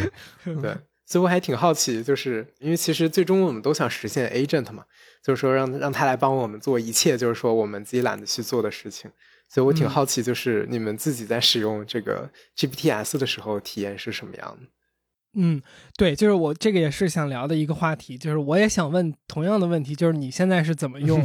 呃这些东西的？那我就先抛砖引玉吧，就是说关于我们自己是怎么在用这些东西的。就是我们在节目里边也提到过，就是大概可能半年前。跟前百度的首席金融科学家丁磊博士，我们聊这个话题的时候，有提到过一点。但是就是我我现在觉得，就首先解释一下 GPTs 是啥吧。就是 GPTs 就是 ChatGPT 前段时间推出的，OpenAI 前段时间推出的，针对某一个功能的一个类似于 GPT 的呃小模型的这么一个工具。就是它的使用流程，就是你有一个入口，然后你可以去用自然语言，就是用聊天的方式跟这个 ChatGPT 说，呃，我现在想做一个，比如说，呃，专门给我写文案的工具。然后呢，你告诉他很多，就是你具体的需求，比如说我每次需要的文案大概都是一个，比如说五百到一千字，然后我每次需要的都是一个三段式的结构。然后我每一次的附赠在这个文案里边，你要给我一个有意思的标题，然后你要给我一个，比如说这个简介，就这些都是我每一次都需要的。然后呢，你可以给他一些你以往的东西，比如说我有一些可以给你参考的文案的案例，有一些可能，比如说可以让他去参考的写作的风格，然后这些东西你可以用文件的形式上传给他，叫 knowledge，呃，就他管那个东西叫 knowledge，就知识吧。嗯。然后呢，他会把你告诉他的这些东西自动转化成一个，它叫 configuration，就它的那个设置参数。然后你也可以直接进到它那个参数页面去写和改动一些东西。但是这些它的交互都是就是普通的语言，就没有什么复杂的，像什么我要写 code 呀，就我要写代码呀，或者是任何的这种东西，就是一个非常傻瓜式的生成方法吧。但是它对于我们自己的使用来说，GPTs 比传统的就是直接用 ChatGPT 四更好用的地方在于它的稳定性，就是比如说，我正常来说，如果我要开一个新的聊天框来去让 ChatGPT 做一些事情的话，我要给它说很多东西，它才能吐出一个我想要的结果。比如说，像我们刚刚说的这个写文案的场景，就是等于说我刚才说的这些前提案例什么的，我每次都要告诉他，并且我们就是长期使用下来的一个经验是，我们会保留那个。聊天框嘛，就比如说我一直以来让它做一个重复工作的话，在 GPTs 之前，我就会一直保留一个聊天框，比如这个聊天框就是写文案的。然后呢，我之前已经给过他很多案例了，在这个聊天框的历史聊天记录里边，就是我每一次都用同一个的话，它相对来说就保持一个稳定性。但是它的问题是，它还是会漂移的，就是它到某一个点之后，它就会忘了之前的事情，然后你就会发现说，呃，最早的时候你给它的那个。要求它就每一次偏一点，每一次偏一点，每一次偏一点。那比如说，我们可能用的时间最久的那个聊天框已经用了将近半年了。那这半年以来，他已经和最早的那一个版本我让他写的东西偏移的很多了。就是，然后那这个时候可能就要重新再开一个新的聊天框，然后再告诉他一遍那些所有的东西。那其实对于我们来说，暂时来说，GPTs 主要的区别就是说我只需要告诉他一次这些东西。然后呢，它后面的稳定性就比较高，就每一次它输出的东西都和第一次我告诉他这些东西输出的水平是和我的要求是非常对齐的，非常一致的。嗯，所以其实我们现在用 GPTs 的方法，其实就是把之前的独立的聊天框转化成了一个稳定的 GPTs。我们现在有三四个主要的场景用吧：客服回复、社交媒体写文案、给产品写。这个产品的介绍就 description，呃，然后应该还有一些他们会计那边在用的东西，但我我我不太直接管这个东西，所以我不确定。但总之可能就是我们有三四个、四五个这种 GPTs 是专门去针对他那一项工作去搞的吧。但是大概就是这样。其实从我的角度上来说，好像它的主要的改变就是稳定性，并没有让我觉得 GPTs 有多么的。颠覆性，啊，然后再补充最后一句，就是说我当时以为它能实现的一个东西，它并没实现得了。就是因为我写产品文案这个东西的话，我最希望它能实现的一个场景是，就是比如说我给他一张产品图，或者是几张产品图，然后我再给他一些辅助的文字，呃，然后最小化工作量嘛。原来我所有要用语言描述那些产品图的东西，都可以让他自己去看。但是我发现好像我不知道是现在这个 GPTs 它的容量还是什么东西的限制，导致就是我当我在后后台那个 configuration 给它到一定的复杂度之后，嗯，它就不能更复杂了。就比如说我要求它一二三四五六七八九这九个点它已经听懂了之后，如果我加十的话，我就发现它好像会忘掉一二三，就是会有这种问题。所以还是文字为主。所以就我看到了它的 configuration 的一个上限的感觉。嗯嗯，是的，是的，对。那我其实挺感同身受，就我自己虽然之前没有特别的用过 GPTs，但就是我非常理解这个痛点，就是说每次你都需要 新开一个对话框，然后我自己其实日常操作的时候，其实就是因为 GPT 四现在可以重写嘛，就是说我一般就保留着，比如说我现在希望它帮我改一个什么东西，然后我发现哎这一轮的对话它给我的效果特别好。然后我就会保留这一轮的对话，我就不断的去这个重写、重写、重写。啊，然后对，所以说这个确实，那如果我确实也应该开始用 GPTs 来实现这个事情，只是这个，对，看来我的学习能力已经跟不上了。不不不不不，我也是，我也是从他出来之后就一直想学，一直想学，然后直到就就是一直就事情堆得很满嘛，直到我有一个 absolutely 没事儿干的上午，我才把这个研究。对对对，然后我个人感觉，可能 GPTs 它的确像网上很多人说的，就是没有特别的颠覆性。然后，但我感觉就是 OpenAI 做这个事情就很聪明嘛。其实给我，比如说我会希望去 GPTs 上看，哎，大家都试着用 ChatGPT 来做什么什么样的事情。然后，其实这个对于我来说是一种启发。然后，我相信同样的点对于 OpenAI 来说也是一种启发。尤其就是说，所有的你的 GPTs，所有的用户数据，你都会上传给他们。然后他们就可以用这样的用户数据，然后来去训练下一代的这个 GPT 五，继续做 Close AI。对对，是我来提提供一个我觉得知道的人很少的东西，但我觉得这个东西很有意思，就是有一个人做了一个 GPTs 的 directory，就是他做了一个集合的索引，就是目前为止的好用的大的 GPTs，就是他总结到了一个网站上，它的网址叫 allgpts.co，就是 all 就是 a l l g p t s 点 c o 啊，大家可以去看一下这个网站，就是它它就是总结了大家做的自己训练的。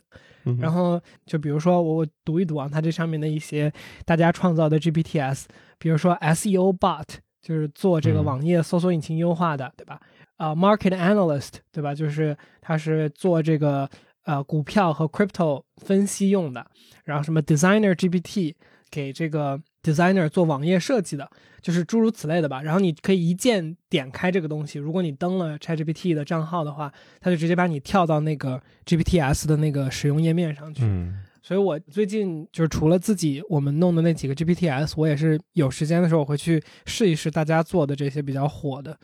嗯，就是它它它有一个很好的格式，帮你去从哦哦，你们能能看到吗？能，我自己看不到啊。猫猫，哦，不好意思，这段是不是要剪掉了？好意思，好意思，这是流量来源啊！哦猫，哦，这是啊，他脖子上戴的是什么？他脖子上戴了一个项圈。哦，不好意思，你们接着说。没事没事。对对对，就就说完了，说完了，说完了。我还以为你突然找到了，然后发出了很奇特的声音。我说找到了，至于这么兴奋吗？是一个很可爱的 GPTs。Nichols，对对对，Nichols，Nichols GPT。对对对对，我就说到这儿吧。反正就是，就我觉得这个网站，大家如果想这个 explore 一下 GPTs，可以去试试。它是一个比自己做更快的方式。对。对对对对，回到刚才的那个上面，就所以我的反问是，就是知秋，你现在的使用方式都有啥？对我其实使用它主要还是做我日常的科研工作，然后主要集中在写代码、debug 还有写作上面。然后其实我也并没有用它来做一些其他的这个尝试。然后我更多的是想试着用，比如说 GPT for Vision 来去理解一些就是比较复杂的那种图像吧。然后，尤其是那种涉及到多个物体，然后以及它们之间有复杂的空间关系、动作关系，然后像这些，我主要是试着想去，也是通过提示词工程，然后来试着撬动他的这个本身已经可能具备的这种视觉理解的能力。对，然后，但其实回到这个 GPT S 这一块呢，就是我自己其实也感觉。这个它其实只是一个非常就是粗暴的使用 GPT 的一个方式。然后，其实我个人觉得，如果真的是希望用 GPT、ChatGPT 来取代一些人类的工作的话，就是你光是给它提供一些提示词、提供 configuration，它一定不是最高效的方式。最高效的方式一定是，比如说你有这个行业的一些数据，然后你用这些数据呢去做一些特定的。微调就是说，你直接把这些数据上传给，就是现在其实 ChatGPT 就是你有这么一个功能，你已经可以把就是你自己的这些文件上传过去，然后它给你返回一个就是帮你微调过的一个模型，然后你不需要是工程师，你不需要有训练神经网络的经验，就是说你也不需要去会调参，然后它自己可以帮你把这一切都给就是解决掉，然后而且它返回过来的这个模型就是为你自己量身定制的，然后我觉得这个其实才是更。更直接、更本质的一个解决解决的一个思路。嗯，那是不是就是比如说现在这个版本的 GPTs，可能他把那个 knowledge 的那一个部分的上限给拉得非常高，可能就能更好的解决这个问题？呃，我觉得这里面就是一个学术问题了，就是说它这个模型到底你应该是去微调这个模型本身。还是说你就是给他提供一些这个提示词，给他提供一些例子，然后让他通过这些例子来去学习。但目前就是我觉得学术至少学术界的共识是，就是说你什么时候只用提示词，就是在你没有这个模型的这个这个 access，就是你你接触不到这个模型的这个权重的时候，你可以去用提示词。但一旦说你既有数据，然后你现在又能接触到这个模型，那你肯定最好还是自己去自己去微调一个。然后我相信 OpenAI 他们肯定是非常适合做这个事情的。比如说你他们想训练一个导游的一个 ChatGPT，他们其实就可以用大量的类似的这种数据，然后直接去得到一个导游 GPT。如果是这么考虑的话，那些这个 GPTs 里面相关的这些导游的插件，可能是不会有，就是你直接去训练这么一个模型，啊性能来的要好的。嗯嗯嗯。我想在这儿跟的可能就是，我也挺好奇，在过去这一两年就是如此爆发式的 AI 的增长和发展之后，追求你的本行。我记得最早我们沟通的时候，你在做一些自动驾驶相关的东西。然后包括你研究机器人嘛，呃，可能我们就退一步来去看这个整体的这两个方向，他们最近有什么进展吗？比如说这个大语言模型的增长有帮到自动驾驶吗？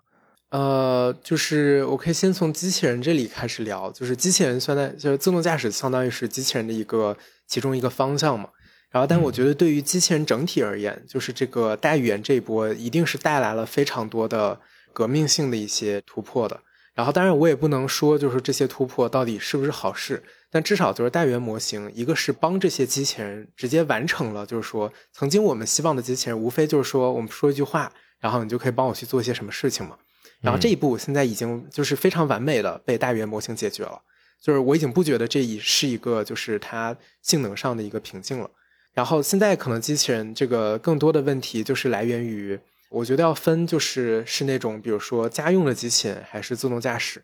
然后，如果是家用机器人的话，其实更多的我觉得还是来自于这个控制的精密程度，加上就是说你每个家庭的环境都不一样，然后你怎么可以理解这个，比如说每个家有不一样的构造，每个家的这个拖把、这个抹布都放在不一样的地方，然后这个时候你该怎么去规划你的这个机器人的动作，这些还是一个非常困难的点。然后，但大语言模型给这个行业带来的一个改变，就是说，这个大语言模型让大家看到了，说，哦，你这个数据是这个解决问题的一个非常好的一个方法。所以，机器人就是最近也有开始，比如说，我看到有些工作，甚至上面会有几百个作者挂名，他们推出了一个机器人用的训练集，相当于把他们每个实验室自己收集到的数据都汇总到了一起。然后他们可能试着想通过这么多的数据，然后来训练出来一个通用的一个机器人的一个大模型。然后这个是我目前能看到的一个，也不能叫突破吧，但至少是一个我觉得很大的一个进步。然后具体我们能从就是这么大的一个机器人数据里面学到什么，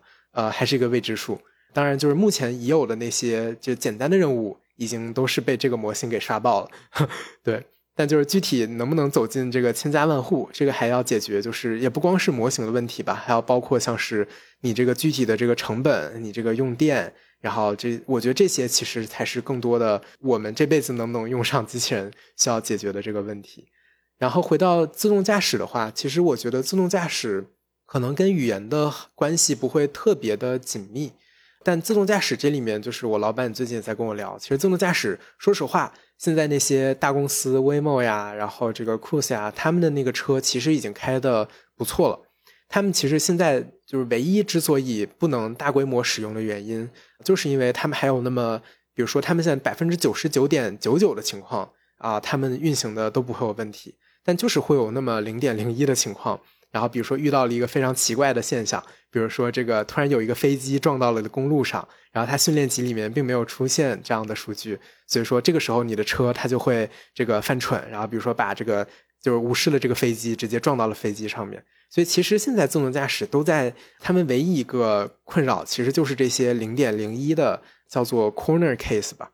然后这些这个这些怎么解决呢？就是说有没有一种可能，就是我老板也在跟我探讨嘛。就是说，你可以通过这个大语言模型来自动的帮你去找到，就是现实中有可能有的所有的这种 corner case，然后你把这些数据就是 somehow 啊，通过一些模拟器给加到你的训练数据集里面。然后其实这也不光是我的老板在跟我这么说，我最近已经有看到很多就是关于自动驾驶的模拟器，就是他们已经开始用这个语言模型来生成这些 corner case。所以啊。我相信这个，但我是自动驾驶公司，现在肯定是没有用上这些数据的。但就是说我也不知道这条路最终能不能解决这个这个这个问题。但我觉得都是一些很有意义的尝试。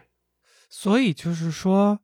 还是回到了数据层面，就是说，呃，这个自动驾驶它的可能就是差的那一哆嗦，就我们刚刚说的，就是它可能差的那些问题，就是一些极其稀少的案例，它处理不了，对吧？那可能这些极其稀少处理不了的案例，反而是最致命的，因为这些才是最容易出问题的部分嘛，或者说这些才是出了问题的时候需要它解决的东西。好像我们现在用大语言模型做到的是可以做到的事情，是等于我们用大语言模型，或者说我们已有的这些模型来替它创造了一些这种案例的情况。因为可能现实生活中我们能找到的这种，比如说撞车呀，或者是极其稀少的，因为毕竟交通事故还是少发生的事情嘛，对吧？那这些我们用 AI 去生成了一个。现实中存在但是比较少见的这种场景，然后来训练这些自动驾驶的 AI 或者软件来去识别和处理这些问题。嗯嗯，对对对对，我我非常非常同意。我感觉好像这是一种转译，我们还是在用大语言模型的能力，但是我们需要把它翻译给自动驾驶的模型去听。对，哦，其实这里面我有两个要做的事情，就是。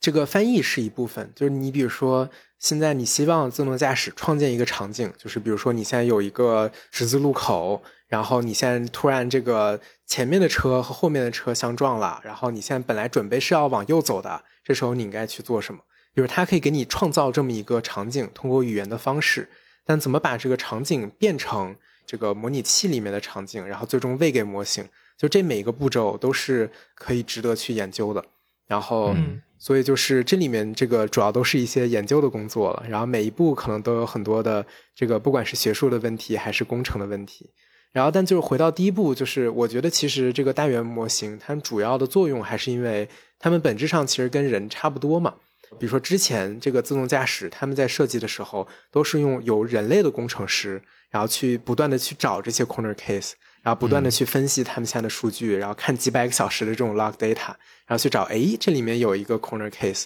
然后我模型做的不够好，我把它给加进来。但现在呢，就这个过程可以通过语言模型，然后来自动的完成，就是相当于是给人类的这个标注做了一个提效的一个事情。所以我觉得这个是它主要的一个最大的一个意义。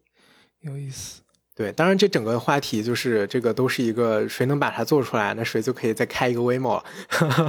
然后至少拿一个 PhD 学位不是什么问题。OK，就是我我们其实刚才提了 Agent 的这个可能是下一个的发展的方向嘛，我其实，在想就是一些潜在的 AI 的问题的时候，我一直。不懂的，或者说我一直在想象的一种场景是这样的，就是说我们经常说，哎，这个什么什么事情，ChatGPT 有没有可能失控去做或者什么的，往往是基于一个假设，就是说它不会，因为 OpenAI 没有开放什么什么权限，对吧？就是说它不给你某些功能，它当它在怎某种某种情况下，它就会停止工作。但是我我好奇的可能就是说，这种能够有多模态能力的。呃，AI 模型它到底有多大的 capacity？就举一个例子，就假设现在要作恶的是 OpenAI 自己，然后我们说一个特别极端的案例，就是说他把他有的这种算力和 GPT 四或者他现在有的不管是什么最新的模型的能力，不做这种他自己的道德约束，他把它开放。然后这个时候，OpenAI 说我想去实现一件事情，我我就举个例子，比如说他说我现在想要去篡改政府系统里的某一个数据，那我们知道说 GPT 四它有编程的能力，对吧？然后它可能可以联网去搜索。它可能可以去读图，它可能可以做很多各种各样的事情。当它综合起来这些所有的能力，并且不受限制的时候，我们有没有一个场景可能说，啊，我现在要求你去做这样的一件事情，然后你自己来去为实现这件事情，比如说我去搜索，我为了实现这件事情去编程编一个可能可以，比如说篡改某一个系统的方式，那。比如说说的再极端一点，刚才我们举的场景是说，我们让 ChatGPT 去篡改政府系统里的某一个数据。那我们最把这个东西拉到极致，就是说，你有没有可能说，现在让你告诉 ChatGPT 说，来吧，这个去把这个美国哪哪哪的核弹给我发射一下？就就是 他有没有可能自己去组织这件事情，然后开发？因为就这些，我们现在人类很多的东西的控制都是联网的软件系统嘛。那 ChatGPT 它如果有写软件的能力、写 code 的能力之类的这些东西，就难以让人不去联想，就是说，如果它被开放，自己想做什么做什么，会不会能有这样的能力吧？嗯，就是我觉得这里面其实这个首先这个计算机的包括互联网的这个安全性，它其实本身也是自己的一个学科嘛。然后这里面可能还涉及到很多复杂的这个密码学，涉及到数学。然后我相信肯定这个 ChatGPT 都是具备这样的知识的。但就是像计算机安全学，就是我们学我至少我虽然没有专门学过这个学科，那就三法课里面会稍微聊一下嘛。然后这种学科其实它的目的就是说，让你比如说现在有一个系统，然后它不是随随便便，然后谁都可以来这个篡改你的系统的，就是它一定是得有。你得有一个钥匙，就说只有有钥匙的人才有权利过来去篡改你这个系统。所以说，我觉得可能你比较担心的就是说，ChatGPT 到底有没有办法，比如说拿到这个核武器的这个钥匙。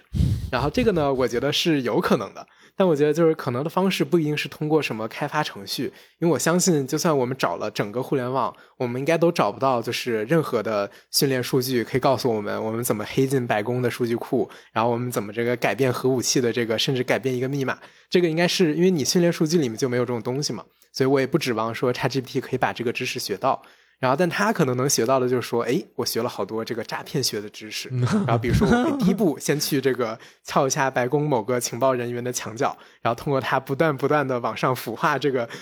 上面的官员，最终实现自己的目标。我觉得这个一定是有可能的，但只是当然实现起来成本有点高，所以距离还是有点远。所以我觉得暂时应该不用去做这个担心。但一旦说这个前提是，就是在白宫，如果他们并没有，比如说把核武器的这些资料交给一个 AI 模型的时候，我觉得这个是成立的。但一旦说他们的这个他们一套系统一旦联网了，一旦连了一些 AI 模型，那我觉得分分分秒秒钟，这个地球就直接被核爆了。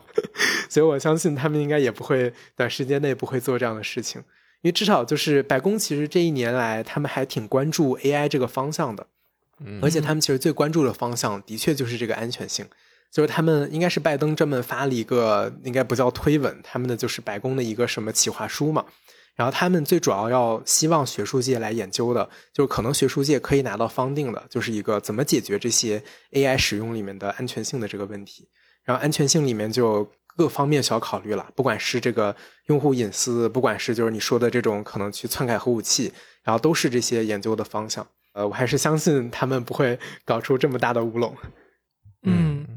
那我们刚刚说了一个，就是可能比较就是暴论的这种风险层面角度的东西吧。那我们反过来说一个比较好的角度上来说，呃，我们上次聊了很多，就是这个对于未来的 AI 潜在会怎么影响人类社会的可能性嘛。我可能想聊的一个比较开放性的话题，就是说，大家觉得 AI 会带来社会的这种 abundance 吗？就是它会不会带来社会的富足？咋叫富足的社会呢？就是呃，说白了，比如说所有人都可以不工作吧。如果你不想工作，你就可以不工作。呃，用 AI 来解决，比如说贫穷的问题，用 AI 来解决食物不不够的问题等等的这样。嗯嗯。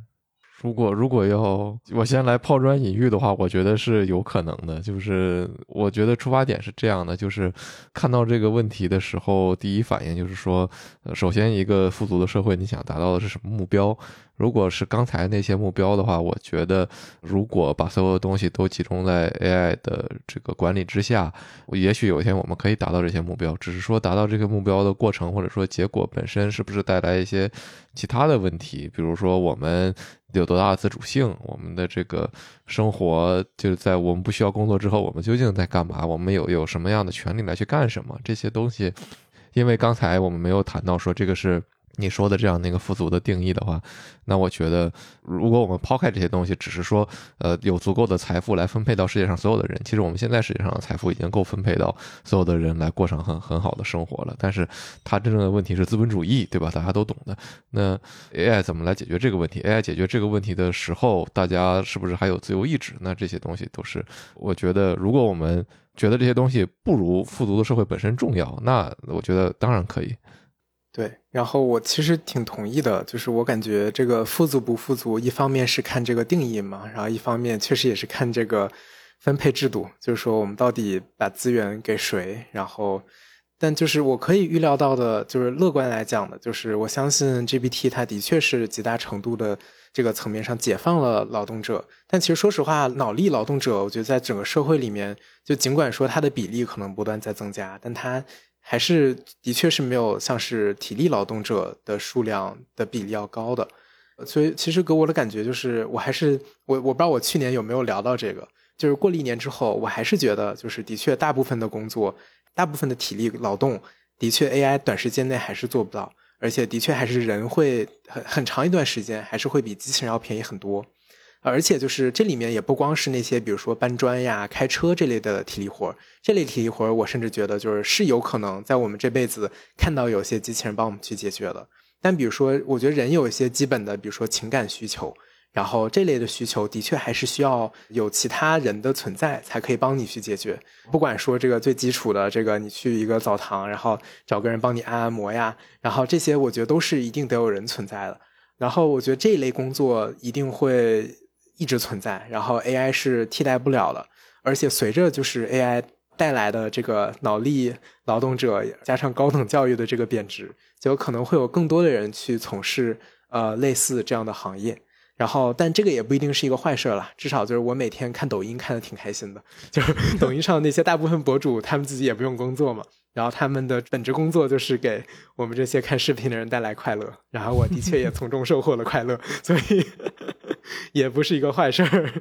嗯，但我相信就是未来类似的工作会越来越多。然后，而且我去年应该也提到了，就是我觉得随着 AI 带来的，尤其生成模型，就是你会越来越容易的，你可以一个人写一本书，然后你可以一个人这个创作一个漫画，然后甚至做一个电影。然后我觉得这也都是我们这个我们这辈子可能能见到的场景，就是说你只要有创意的人，然后有 motivation 的人，然后你可以用非常低的成本做出来一些就是能让大家欣赏的，不管叫做艺术啊，还是叫做一些玩具啊。就是我觉得这些都是比较乐观的未来，但就是不乐观的，就是如果说分配的不够好，那可能就是会出现很多人去从事一些，就是在我们这些读过大学教育人来看，就可能没有那么有技术含量。然后比如说那些体力活儿啊，或者我们就去给人做做家务、做做饭，然后这个帮人去按摩、洗洗澡，这也是有可能出现的情况。所以就是我现在不能预测未来会怎么发展，但就是我还是坚信我去年的观点。就是我相信高等教育未来可能会是少数人的，不管叫特权吧，还是说变成一个奢侈品，就是会选择高等教育的人可能会越来越少。我不知道这个对于我们人类的发展是不是一件好事。嗯，但是这个什么洗洗澡、按按摩这些工作也是很重要的，也是很重要的。详详细在美国没有。然后另外一说，我觉得挺有意思的一个点，就是当我们在说 AI 代替人类，或者说就是说我们的工作被 AI 取代的时候，大家的反应都是担忧嘛，就是说就觉得说哦，我的工作被 AI 取代了，是一个我怎么办的问题，对吧？而不是说我的工作被 AI 取代了，哦，我很开心，我可以去就是做创意了，去做创作了。觉得这个本身其实也反映了，就是说我们看待 AI，或者说对于这个社会形态的。一些看法，就是我们其实深深的知道，就是说，这个当我们失去了工作之后，等待我们的不会是更加快乐的生活，而是我们会面临怎么吃饭的危机。对于很多人来说，是的，我觉得这个短期内会是很多甚至受过高等教育的人可能都已经在面临的问题。我觉得国内可能这个失业的问题会更严重一些，然后美国这边也是，反正至少这两年来，感觉这个基本上 CS 这个行业确实已经走入了夕阳。就是已经没有太多对于程序员的需求，然后感觉身边很多毕业的同学找工作还都是找的挺困难的，就是不光是硕士，然后甚至包括博士，可能找工作也比较难，竞争非常激烈。然后 我也不知道怎么去看待这个事情。也有人说这个可能只是短期内经济形势不够好，然后过几年会好起来。但我个人总感觉就是，的确这个 ChatGPT。啊，尤其是如果具体到每个行业，像是 CS，就是计算机这种，你所有的代码，这个 GitHub 上你都可以学到很多的，就非常容易学习的这么一个，从互联网上很容易学习的这么一个技能。然后其实就是它这个来替代人工是一个更容易的一个事情，而且我觉得就是可能比如说对于程序员这个行业吧，就是可能大部分的那些新入职的程序员的工作，现在 ChatGPT 肯定是做的不一定是 ChatGPT 了，可能是每个公司自己训练的这么一个代码 GPT，它一定是比这个新入职程序员要好的。然后程序员可能唯一一个现在就是要做的事情，就是就是 GPT 做的不好的，就是 human business，就是说你怎么跟人打交道。因为其实你做到上面的程序员，大部分都是在跟这个产品经理沟通、跟领导沟通。然后这一部分工作的确这个 GPT 还做不了，但就是至少你比如说你是一个做到这个程度的一个程序员，然后你现在已经不需要再招新的程序员了，你可能通过这种模型，你就可以很快的自己一个人把这些代码都给实现。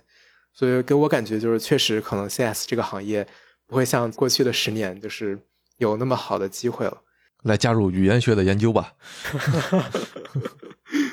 好，那我们呃，祝福知秋。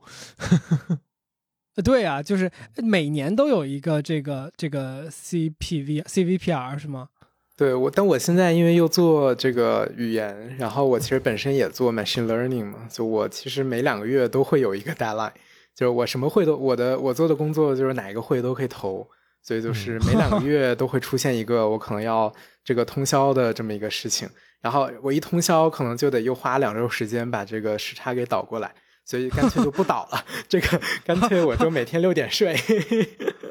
哎，我我提问就是那那那就说明你的这个休息时间最终是守恒的嘛？那为什么要通过熬夜来解决这个问 题？对哦，那可能这个应该是我自己个人生物钟的问题。我可能属于那种就是夜猫子型，就我每天生物钟认知是二十五小时，所以我每天睡觉都会比前一天要晚一个小时。哦，我也是这样的。大家有有有过一个就是就是阴谋论说人类的这个就是从火星还是哪儿来的，就是因为就是我们的生物钟不是二十四小时制，我们的生物钟是二十五小时制，然后说这个二十五小时的生物钟和应该是火星还是哪一个行星是正好吻合的啊？对，就是所以我身边也有朋友就是二十三小时的，所以他每天睡觉睡得特别准时，哎羡慕，二十三小时制，嗯，很羡慕。对，但是一方面就是的确也是因为我的老板本身不睡觉，我经常有时候会莫名其妙半夜三点跟老板开会。嗯嗯嗯，是，那说明大家合作的习惯吧。所以呃，我最后一个就是无所屌位的问题，就所以 machine learning 和 large language model 的区别是啥呀？呃，就是每个每个每个方向就是大家关注的点可能不太一样。就是 machine learning，其实说实话，我觉得这几年大家研究的都是。基本上大模型了，也就是曾经可能 machine learning 这里面会有很多的这个理论呀，会有很多比如说新的一些这个模型，然后结果后来发现这些东西都没什么用，所以其实现在有很多 machine learning 人其实就是转行去做这个大模型，甚至去搞这个提示词工程都是有的，然后也有很多就是还在坚守本行。比如说，试图去解释说这个你这个神经网络它到底是这个，试图去比如说用一些白盒的理论来去解释它了，就是做什么的都有。因为这个行业的确就是感觉目前最热门的这个领域。然后像 AI 的学者，全球沾边的保守估计可能得有几十万上百万，所以就是这里面各种东西层出不穷。但就到头来发现都是围着 OpenAI 转，到到到头来都是围着 Closed AI 转。对对对，是的，是的，挺有意思的。我觉得这个不一定是一个好事儿吧？我觉得可能更多的人应该去研究一些这个更偏人文的、更偏马斯洛这个需求这个等级更高一些的，或者去研究一些这个感觉 AI 可能已经不需要那么多人来研究了。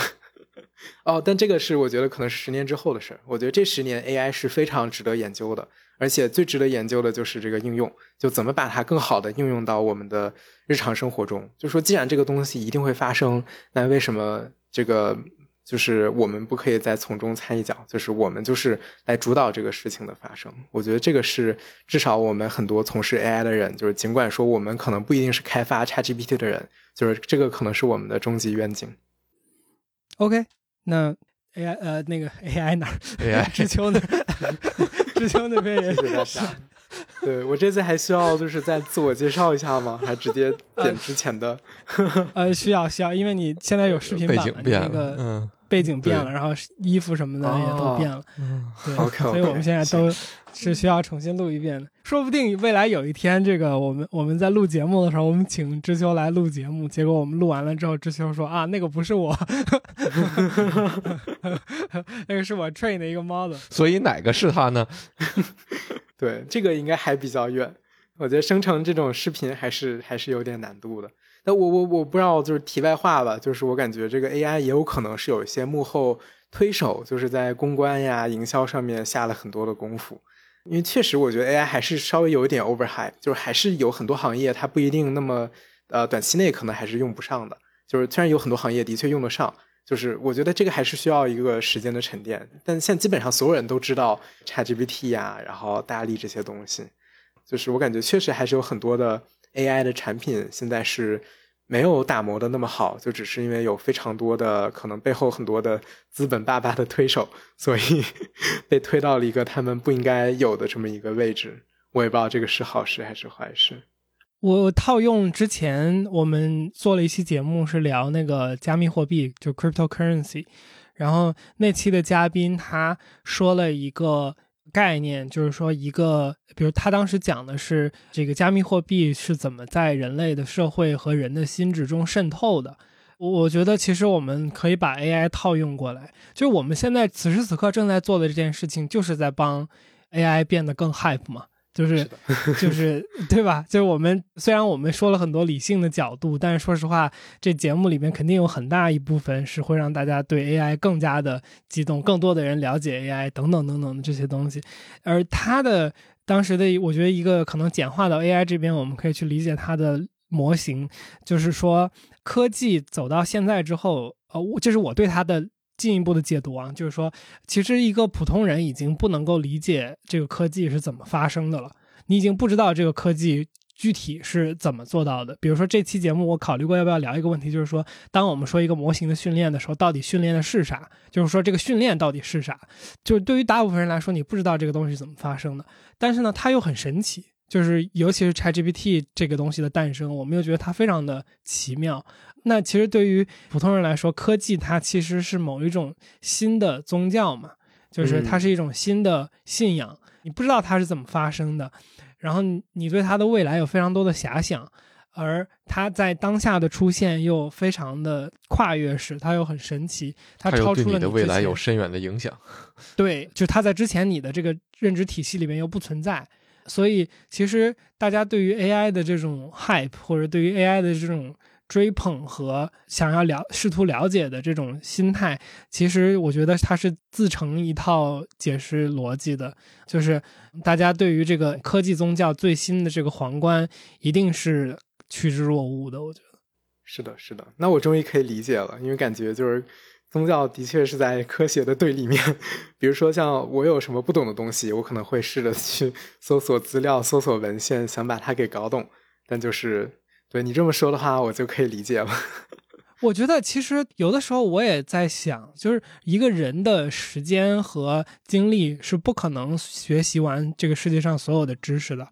然后，那我们对科技这个东西的，就是相信和信任。比如说，我们信任呃某一个领域最新的一个科研成果，我们认为这个是这个时代我们应该去遵循的一套方法论，就是这套科学的方法论。但你没有时间去验证它的，就作为一个个体，所以你还是在选择相信，就是你还是在选择像相信宗教一样相信宗教，它也是给了你一个框架，然后它用那个框架说服了你；科技也是用一个框架，呃，让你相信，然后说服了你。所以你说这个东西对于一个个体来说，本质上有什么太大的区别？我觉得它是真的是可以。放在同等的位置去审视，真的没有什么太大区别。对，确实，对对，就是对于一个个体来说啊，当然我也是相信科技的嘛，所以就是它的区别可能是，如果你想证明它，你可以去证明它，或者至少我们是这么认为的。就是对于绝大部分东西，宗教可能是你想去证明它，但是你证明不了它，所以可能这个是区别吧。但是在日常的。对这些知识和信息的相信和接受上，我觉得这个链路是区别不大的。对我，我同意，是的。对你这么说，现在我感觉我也是一个神学家了。哈尔滨佛学院是吧？可以。嗨，这里是后期的天宇，不知道你觉得这期节目怎么样？如果你还记得，在一年前知秋做客天宇团 FM 的节目里，我们聊到 ChatGPT 的时候，我还提到我自己会去试一试。二一年后的今天，我的两家公司已经完全离不开 ChatGPT 的帮助了。前两天我们还在公司群里面开玩笑说，以后 OpenAI 宕机，我们就原地放假。这种巨大而又迅速的转变，实在不让人期待明年会发生什么。我们的工作和生活又会和 AI 产生哪些关系？好了，本期节目也是2023年天娱兔 FM 的最后一期节目。我代表我和大白祝你新年快乐，希望二零二四年对于你来说是美好的一年。OK，那如果你对本期节目有任何自己的看法或是补充，欢迎你在评论区留言和我们一起交流，说不定你的评论也会启发到其他的人。最后呢，如果你喜欢我们的播客，希望你可以订阅我们，点点赞，或是把我们的节目推荐给你的朋友，这会对我们是非常大的鼓励。特别谢谢你，下期见。行啊，那我们就结束在这个点上面吧。非常感谢志秋来参加，感谢感谢，嗯。好，我们一年后见。好的，那这期节目就到这儿，非常感谢，然后我们一块儿说个拜拜，拜拜，拜拜，谢谢。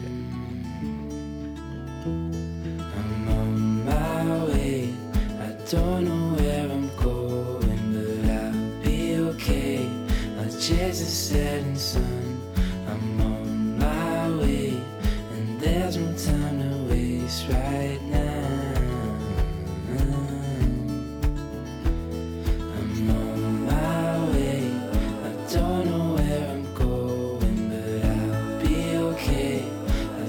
the setting sun.